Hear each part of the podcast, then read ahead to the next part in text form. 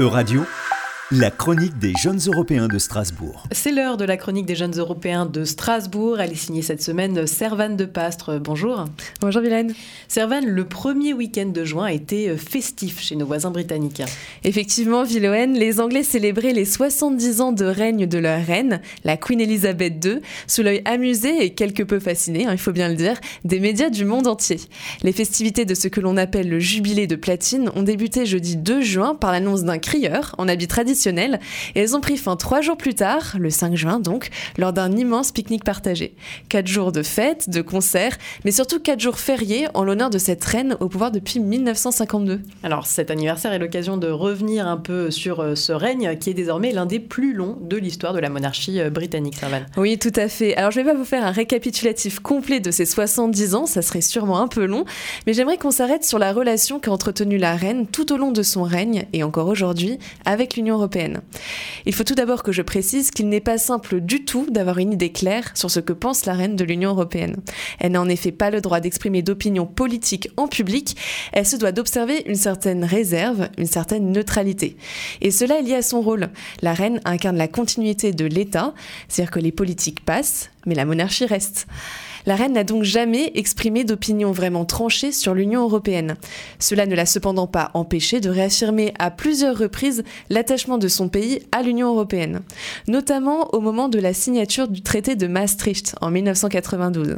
Lors des discussions, plusieurs pays, dont le Royaume-Uni, négocient des clauses de retrait ou opt-out en échange de la ratification du traité. Vous vous êtes peut-être déjà demandé pourquoi les Britanniques avaient gardé leur livre sterling. Ne cherchez plus, ça vient de là. Non-adoption de l'euro est en effet l'une des clauses de retrait négociées par la Grande-Bretagne. Cela n'empêche pas la reine Elisabeth II de déclarer en juin 1992 que, je cite, La Grande-Bretagne a sa place au cœur de l'Europe et l'avenir de l'Europe se confond avec le sien. Fin de citation. Devant le Parlement européen, le 12 mai 1992, elle s'était déjà félicitée de la signature du traité de Maastricht et avait appelé à trouver des réponses européennes aux problèmes que rencontrent les Européens. Donc un positionnement plutôt en faveur de l'Union européenne. Oui, enfin c'était surtout assez conventionnel. Ce qui me pousse à nuancer ces prises de parole, c'est un événement qui arrive en 2016, à savoir le Brexit.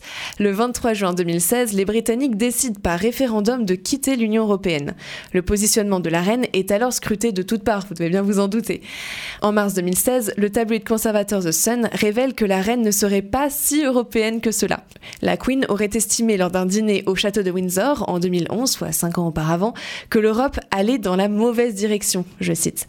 Elle aurait également exprimé de vives et longues critiques concernant l'Union européenne. Bon, l'un des invités a fini par démentir cette prise de position de la reine, on ne sait donc pas réellement ce qu'il en est. Et pour brouiller encore un peu les pistes, le 21 juin 2016, lors de la cérémonie d'ouverture du Parlement, Sa Majesté apparaît tout double vêtue. En lieu et place de la traditionnelle couronne, elle porte un chapeau bleu, piqué de fleurs bleues et jaunes. On est à deux jours du référendum et les médias s'enflamment. Certains y voient en effet une subtile évocation du drapeau européen. Mais là encore, difficile d'avoir une certitude. Et cela fait sens finalement. Dans une période de division et d'incertitude, comme l'a pu être le Brexit, la reine se doit d'être une figure de stabilité, un personnage rassurant par sa neutralité. En se positionnant pour ou contre l'Europe, elle dévirait de son rôle. Elle peut envoyer des signaux et appeler les Britanniques à plus d'unité dans les discussions, mais guère plus. C'était la chronique des jeunes européens de Strasbourg, à retrouver sur vos réseaux sociaux et sur euradio.fr.